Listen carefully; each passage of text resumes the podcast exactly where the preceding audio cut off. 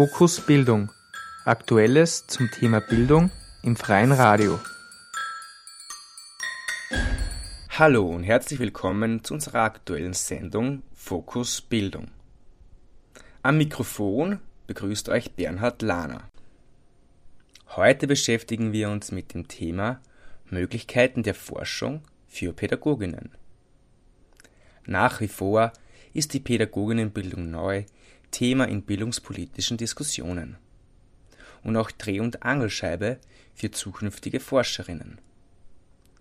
Dazu sind noch immer einige grundsätzliche Fragen zur Pädagoginnenbildung neu offen.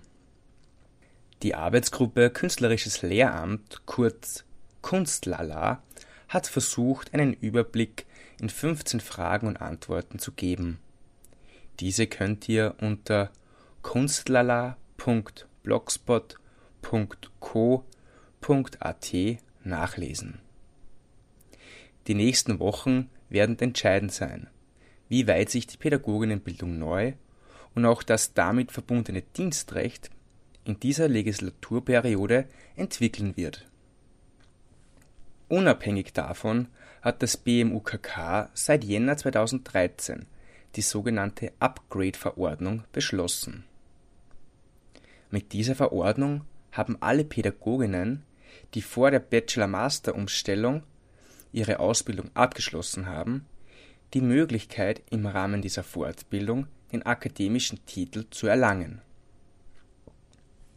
Persönlich finde ich diese Möglichkeit sehr begrüßenswert, da somit allen Lehrerinnen auch der Weg in die Forschung ermöglicht wird. Es ist kein Muss, aber meiner Einschätzung nach eine gute Ergänzung im Sinne des lebenslangen Lernens. Auch anerkannte Masterstudiengänge können angestrebt werden. Aber Achtung, nicht jeder Master befugt dich zu einem PhD bzw. Doktoratsstudium. Informiere dich am besten im Vorhinein. Alle Informationen zum Upgrade findest du unter www.nachqualifizierung.at. Ein paar Eckpunkte vorab. Das Upgrade ist mit 39 ECTS-Credits bemessen wobei neun ECTS-Credits für die Bachelorarbeit vorgesehen sind. Außerdem besteht die Möglichkeit, bereits anerkannte Berufsfertigkeiten anrechnen zu lassen. Diese Verordnung war auch Anlass für unsere heutige Sendung. Zusätzlich konnten wir mit Christian Berger ein Online-Interview zum Thema Forschung führen. Christian Berger ist Lehrender an der Pädagogischen Hochschule Wien und Mitarbeiter des Zentrums für Medienbildung.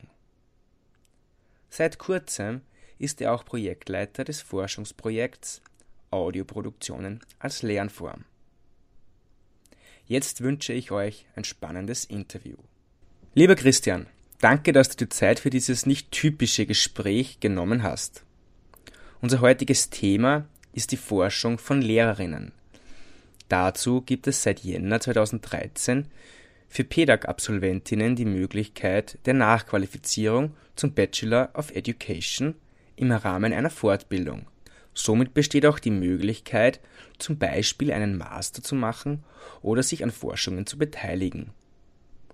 Wie findest du diese Möglichkeit, dass sich alle Lehrerinnen auf den akademischen Grad des Bachelor of Education upgraden können? Also der Begriff upgraden ist da ein bisschen komisch äh, im Verständnis, denn jene Lehrerinnen, die da jetzt vielleicht schon 10, 15, 20 Jahre im schulischen Betrieb, im Unterricht stehen äh, und sich eine Menge an Praxis er, erarbeitet haben, haben ja mit dem ursprünglichen Lehramtszeugnis der PEDAX äh, ja auch eine ausreichende Qualifikation gehabt. Und insofern geht es da mehr, sage ich jetzt einmal, um vielleicht äh, Angleichen von Zetteln als äh, um zusätzliche Qualifikation für das durch diese Upgrading-Geschichten. Im Sinne des lebenslangen Lernens ist es ohne dies sehr sinnvoll, äh, permanent sich weiterzubilden. Gerade für Lehrerinnen ist das wichtig. Und wenn da zusätzliche Angebote da sind, die dann auch noch sich in Zetteln umschlagen können, die man in der in den jeweiligen Anstellungen nutzen kann, okay, soll sein. Aber grundsätzlich ist es wichtig, vor allem, dass äh, sich die Lehrerinnen vertiefender Erfahrungen holen können und sich mit Themen beschäftigen können. Das ist aber eher Zeitfrage und äh, Interessensfrage, weil es gibt da jetzt schon eine Menge Möglichkeiten, sich fortzubilden oder weiterzubilden.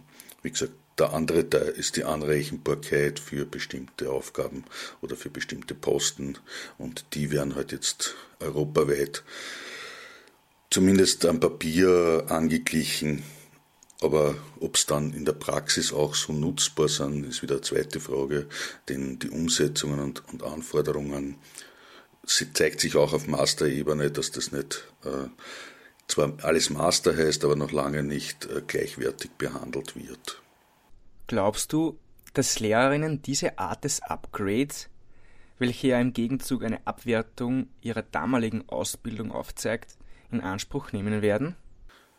Ich denke, dass doch einige Lehrerinnen diese Upgrades in Anspruch nehmen werden, vor allem weil, weil äh, eine Veränderung des, der Arbeit des Arbeitsplatzes im akademischen Bereich nur möglich ist, wenn man entsprechende Ausbildungsabschlüsse nachweisen kann, wobei da der Bachelor of Education irgendwie die untere Ebene ist, mit der man ja noch nicht sehr viel machen kann eigentlich.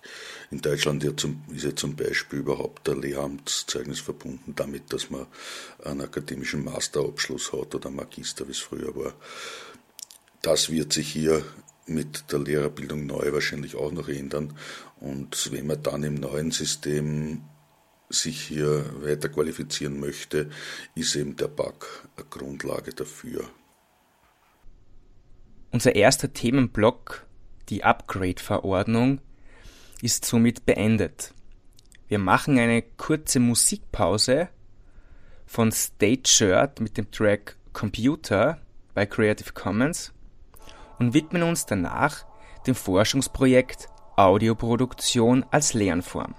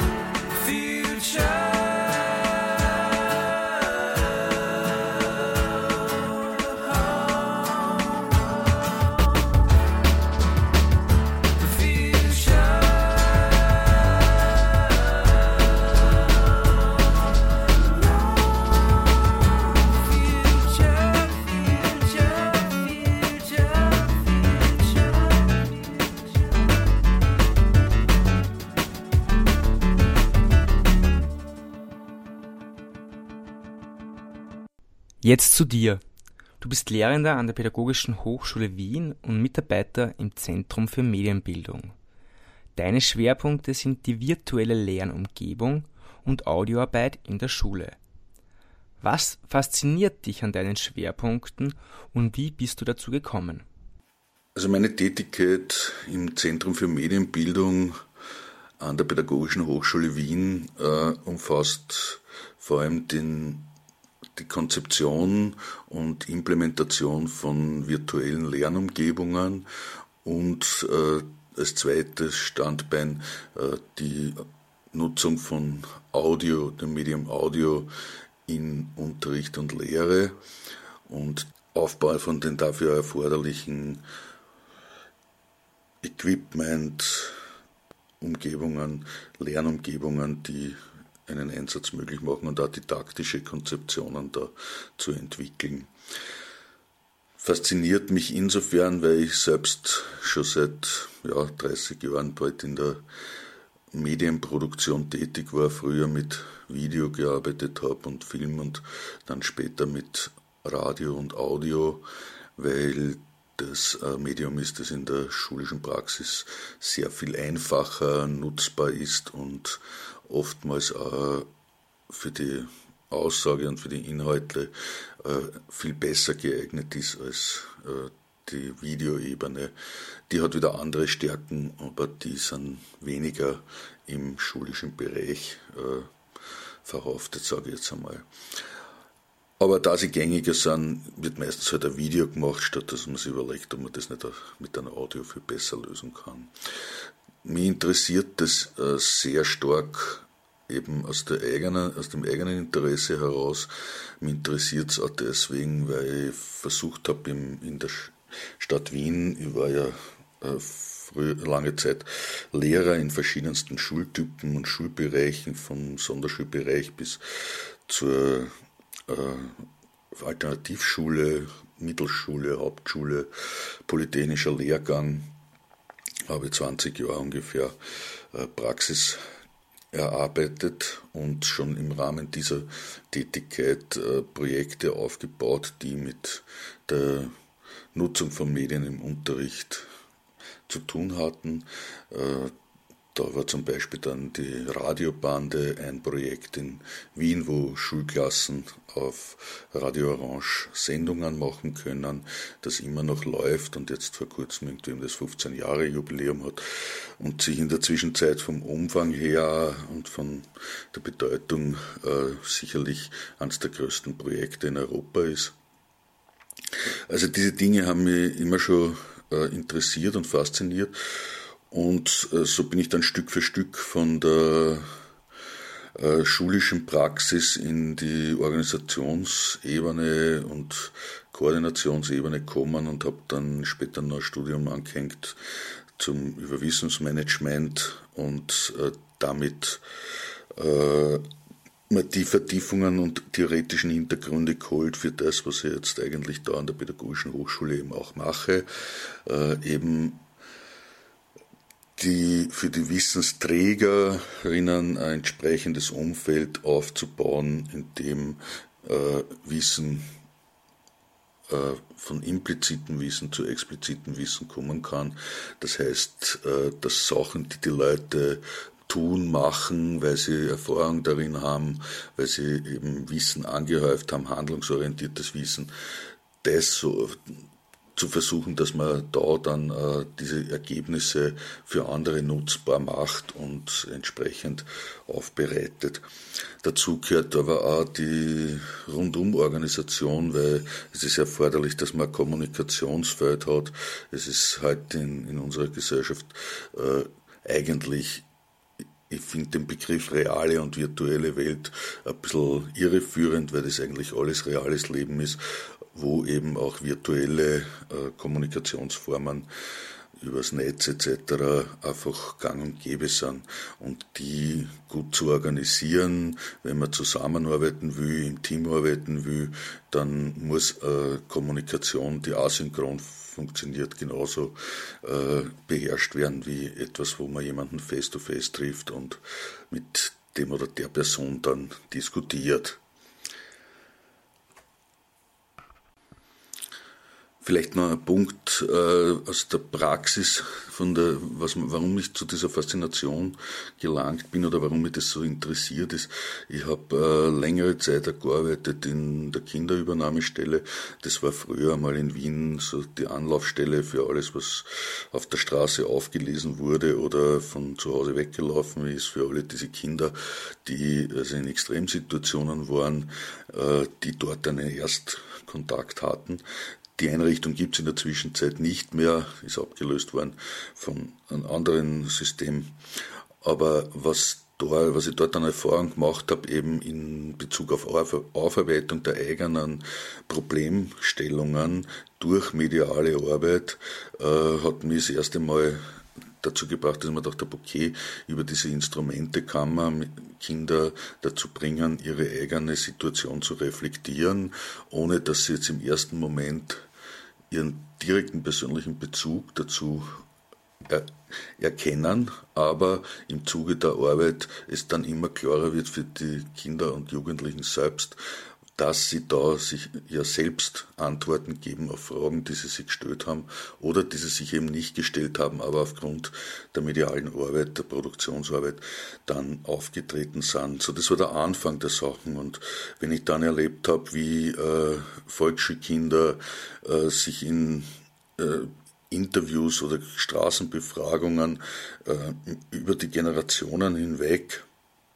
ihre Positionen eingebracht haben, oh, wie sie zum Beispiel umgegangen sind in einer der ersten Projekten, die wir gemacht haben, wo äh, Kärntner Schülerinnen äh, nach Wien gekommen sind. Die haben in Kärnten schon länger äh, Schul Schülerradio gemacht und die haben zusammen mit den jungen neuen Gruppen aus Wien in einem Vier-Tage-Workshop Sachen produziert. Und die Kinder sind unter, miteinander unterwegs gewesen, um Interviews zu machen, in Parks etc., haben die, die Kärntner Kinder haben diese Fremdenfeindlichkeit, die da äh, ihnen in Wien gleich mal aufgefallen ist, aufgegriffen und in Frage gestellt.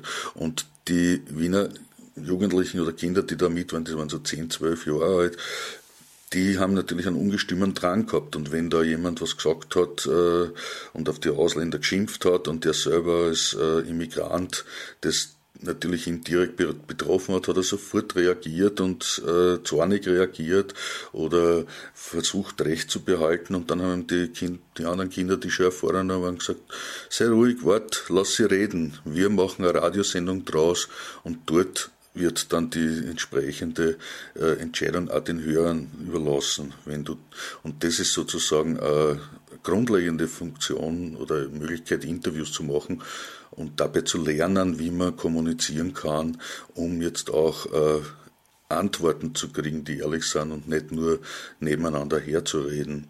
Und das war faszinierend, wie die in, da, in drei Tagen da Unmengen dazugelernt haben an, von den anderen Kindern, in dem, wie man mit dem Medium umgeht etc. Und das haben sie dann selber auch äh, weiter umgesetzt.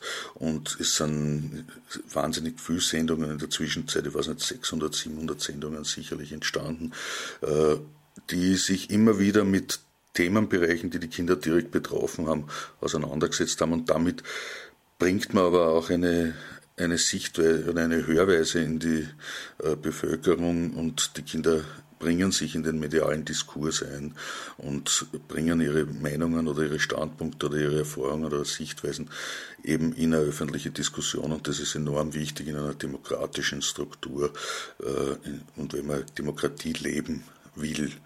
Und das ist natürlich was, was mir auch als politischen Menschen sehr interessiert, wie man das optimieren kann. Seit kurzem bist du auch Projektleiter der Forschung Audioproduktionen als Lernform. Kannst du uns eventuell vorab kurz skizzieren, wie die Vorgangsweise, also von der Idee bis zum Start des Forschungsprojekts, aussieht?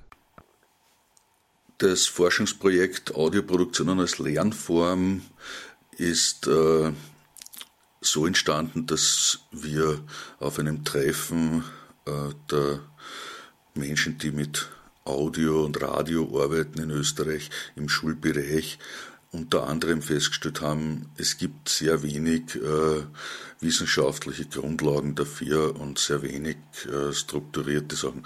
Also es wollten, es ist immer davon geredet worden, wir brauchen Methodensammlungen, wir brauchen Ideensammlungen, die die Leute anregen, wo sie noch austauschen können etc.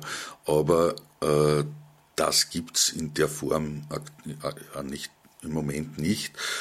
Und es gibt da keine methodisch-didaktische abgesicherte Forschung sozusagen. Und es hat sich dann zufällig ergeben, dass, äh, bei der dass wir Ausschreibung vom BMOKK für Forschungsförderung an den pädagogischen Hochschulen äh, erhalten haben. Es wird da jährlich, kann man einreichen. Und aus diesem Erstbesprechungen haben wir dann zusammen äh, ein Forschungsprojekt eingereicht und das ist eben, das müssen Kooperationsprojekte sein zwischen verschiedenen pädagogischen Hochschulen, damit sie gefördert werden.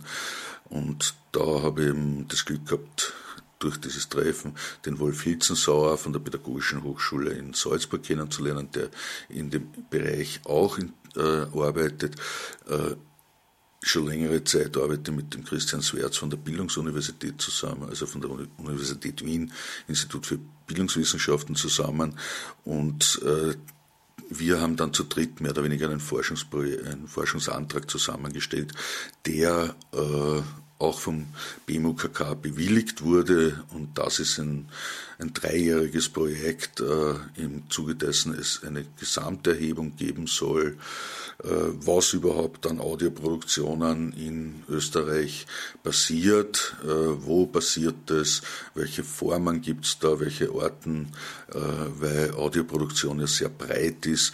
Das fängt an von irgendwelchen äh, Aufnahmen von Liedern in Musikunterricht äh, über Herstellungen von CDs, äh, in, aber auch ins Netz gehend, wo man äh, die Sachen dort abrufbar macht, wieder für äh, an, an der Gruppen interessiert, an der Community interessierte Menschen bis zu Radiosendungen, die es tatsächlich äh, entsprechend breit gemacht werden. Und dazwischen gibt es ein breites Spektrum von Kleinproduktionen oder Spontansachen.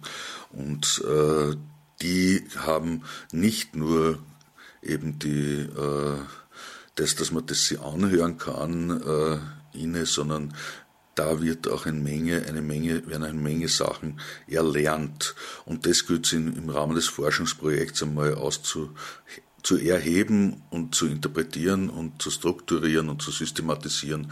Und wenn wir Glück haben, äh, kriegen wir am Ende, nein, nicht wenn wir Glück haben, sondern wenn wir gut arbeiten, haben wir am Ende einen strukturierten Methodenkatalog, der online äh, zur Verfügung steht und erweiterbar ist und äh, die erforderlichen Hintergrundargumentationen für Methodik und Didaktik auch publiziert. Laut eurem Abstract ist eines der Ziele die Weiterentwicklung der Mediendidaktik der Audioproduktionen. Was versteht man unter Mediendidaktik von Audioproduktionen? Könntest du uns diesen Begriff definieren, damit wir uns etwas vorstellen können? Was versteht man unter Mediendidaktik?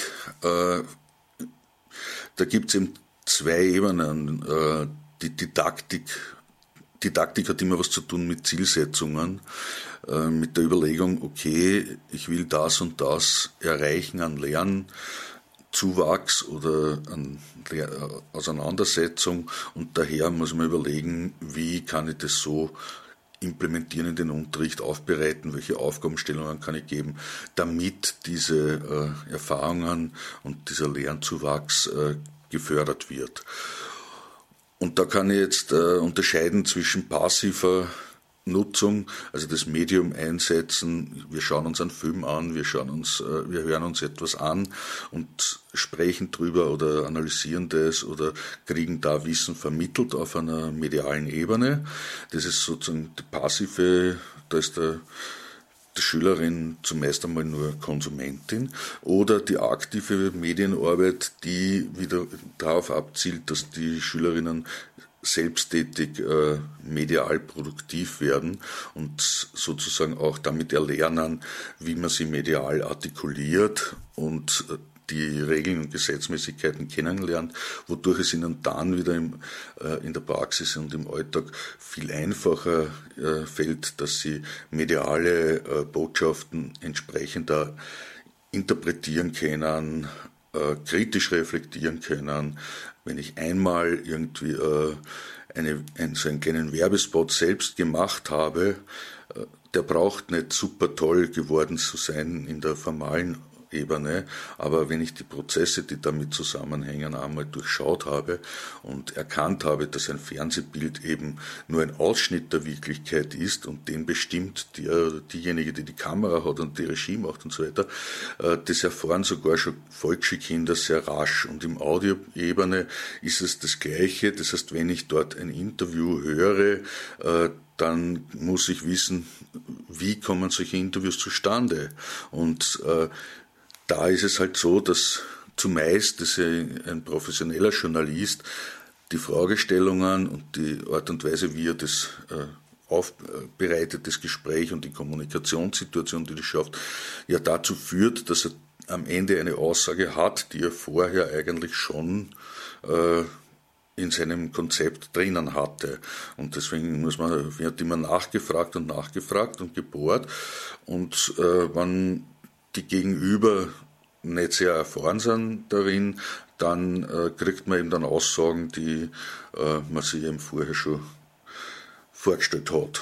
Und äh, die schneidet man dann raus, weil es kann ja durchaus sein, dass man zehn Interviews führt und dann nimmt man von den zehn aber nur die Aussagen von zwei Leuten, weil das sind die, die mir in den Kram passen. Kann sein. Ja. Das heißt, äh, das sind das Hintergrundwissen, das die Kinder erfahren müssen, um äh, das, was sie da alltäglich aus den Medien hören, besser verorten zu können und hinterfragen zu können und zu sagen, ja, wer hat das gemacht, warum hat er das gemacht, wem gehört denn der Sender, der das da ausstrahlt, äh, welchen Einfluss haben die Leute, die da diesen Sender besitzen und so weiter, weil dementsprechend sind dann die Aussagen hinten nach äh, zu verorten und warum kommen da nur solche Nachrichten und da nur solche Nachrichten und dort hört man was anderes und manches kommt da überhaupt nicht vor. Also all diese medienpädagogischen Fragestellungen äh, sind da mit drinnen. Und die Mediendidaktik ist da eben, äh, sich zu überlegen, welche Methoden und welche Mittel kann ich einsetzen und mit welchen Schritten komme ich dann äh, zu entsprechenden Lernerfahrungen. Danke für den guten Überblick, den wir anhand des Abstracts, welcher unter podcampus.phwien.ac.at slash fauxpas einsehbar ist und deinen Ausführungen erhalten haben. Aber wie kommt ein Kollektiv von Akademikerinnen auf die Idee, über Audioproduktionen als Lernform zu forschen und wie lautet die genaue wissenschaftliche Fragestellung? Also an, Forsch an dem Forschungsprojekt äh, arbeiten im Team konkret mit der Christian Swerz von der Wien, Universität Wien, äh, Institut für Bildungswissenschaften, ein renommierter Mediendidaktiker und Forscher in dem Sektor, Wolf Hilzensauer von der Pädagogischen Hochschule in Salzburg, der ebenfalls im Bereich Mediendidaktik als Lehrender unterwegs ist und die Szenerie im Westen und in Deutschland recht gut kennt. Dann von Seiten der Pädagogischen Hochschule Wien der Gerhard Scheidel, der Leiter des Zentrums für Medienbildung ist und äh, ich, Christian Berger, als Projektleiter, ebenfalls aus dem Zentrum für Medienbildung. Und dann haben wir noch zwei wissenschaftliche Mitarbeiterinnen, die Katharina Luckner, äh, die Absolventin ist an der Bildungswissenschaften und sich dort äh, mit Medienpädagogik verstärkt auseinandergesetzt hat und die bildungswissenschaftlichen Aspekte stärker beleuchten wird.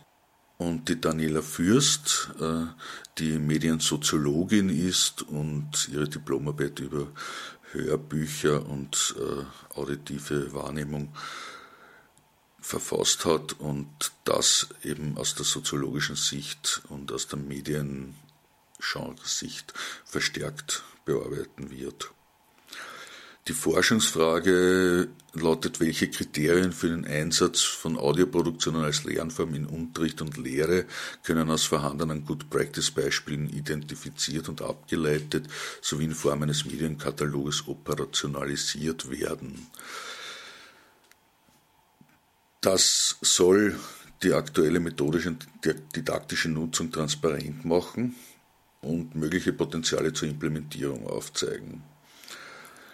Begleitend dazu soll es immer eine Methodendatenbank geben mit Praxisbeispielen und Ansprechpersonen für den konkreten Einsatz in Unterschule, Grundschule, Mittelstufe, Hochschule, Universität und so weiter.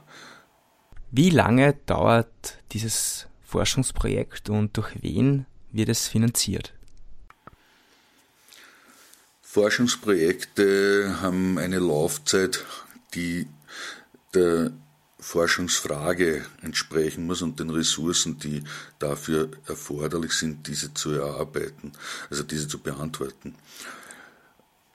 Es werden Forschungen zu 90 Prozent äh, finanziert aus Fördertöpfen, wo eben Forschungsmittel bereitgestellt werden. Das kann auf EU-Ebene sein, das kann auf nationaler Ebene sein, das kann in universitären Bereich sein, im Wissenschaftsministerium etc.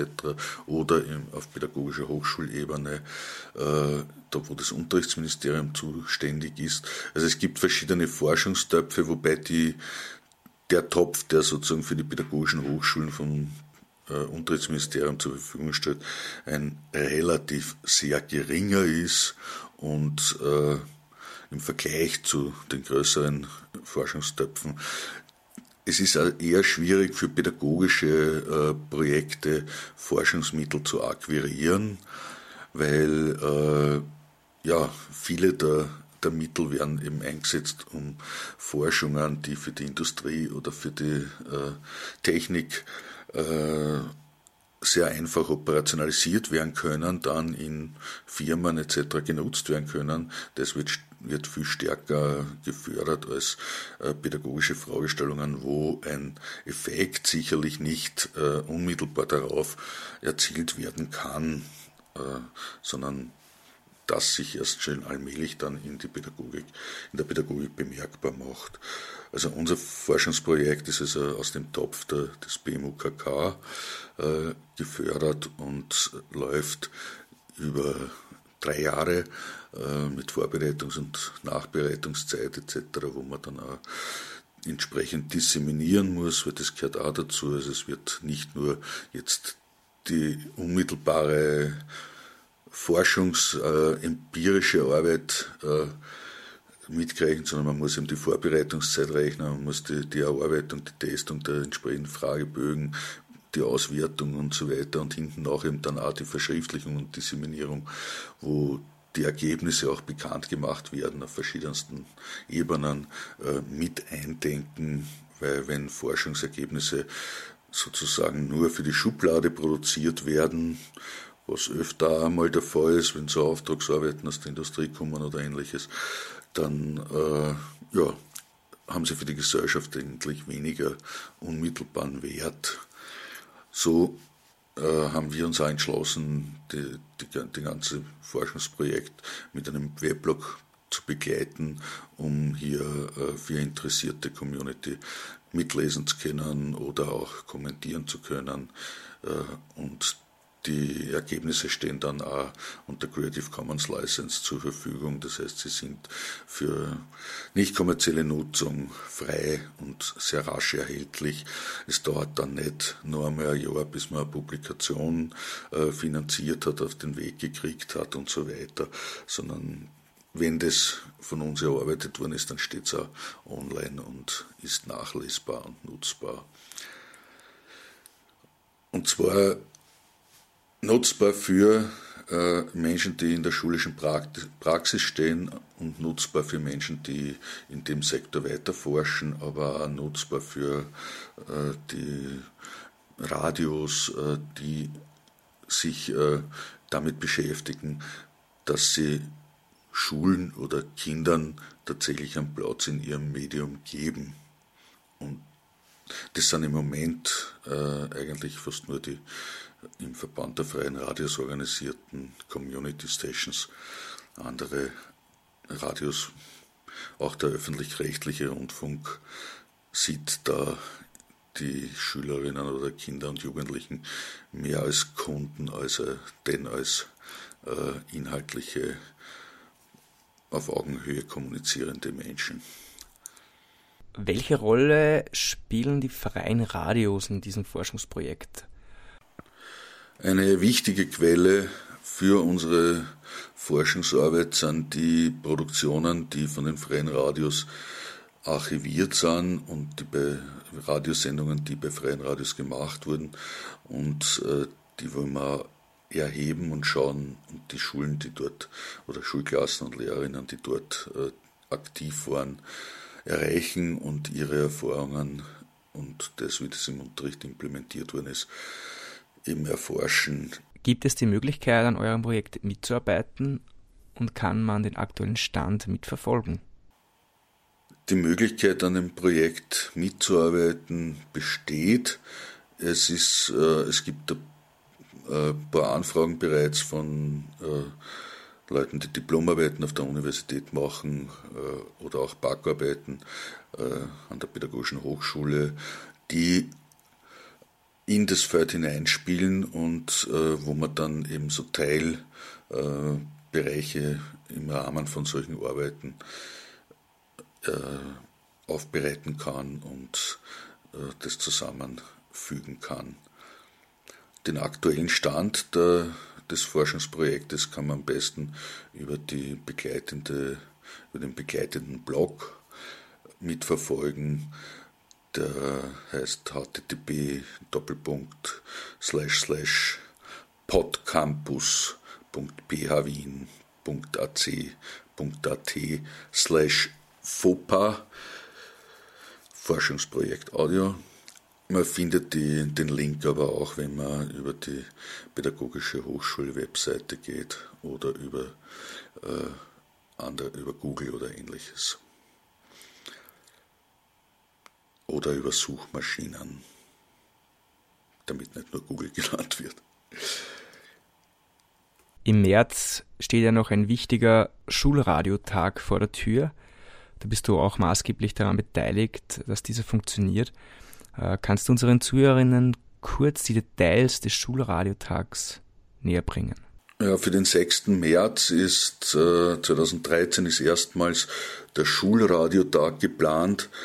Der Schulradiotag ist ein Projekt der Freien Radios in Österreich, äh, unterstützt vom BMUKK und der PH Wien, wo es von 9 bis 17 Uhr ein durchgehendes Programm geben wird, das äh, den momentanen Stand äh, ein bisschen aufzeigen soll, was an Produktionen äh, von, Radio, von Schulklassen gemacht wird, in welchem Kontext das zu sehen ist.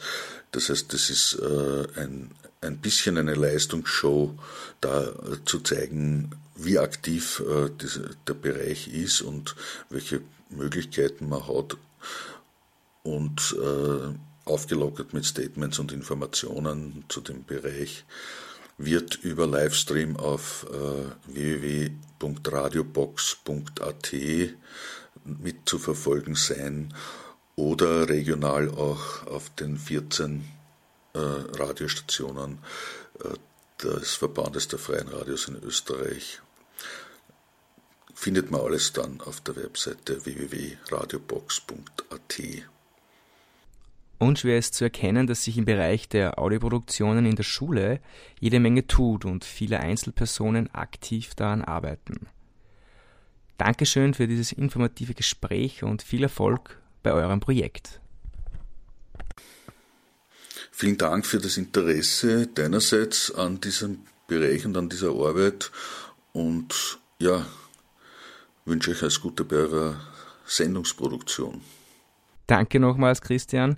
Die Produktion ist abgeschlossen und ich hoffe, für unsere Hörerinnen war wieder einiges an Informationen dabei. Wir wünschen euch einen entspannten Februar und alles Gute. Und nicht vergessen, am 6. März ist Schulradiotag.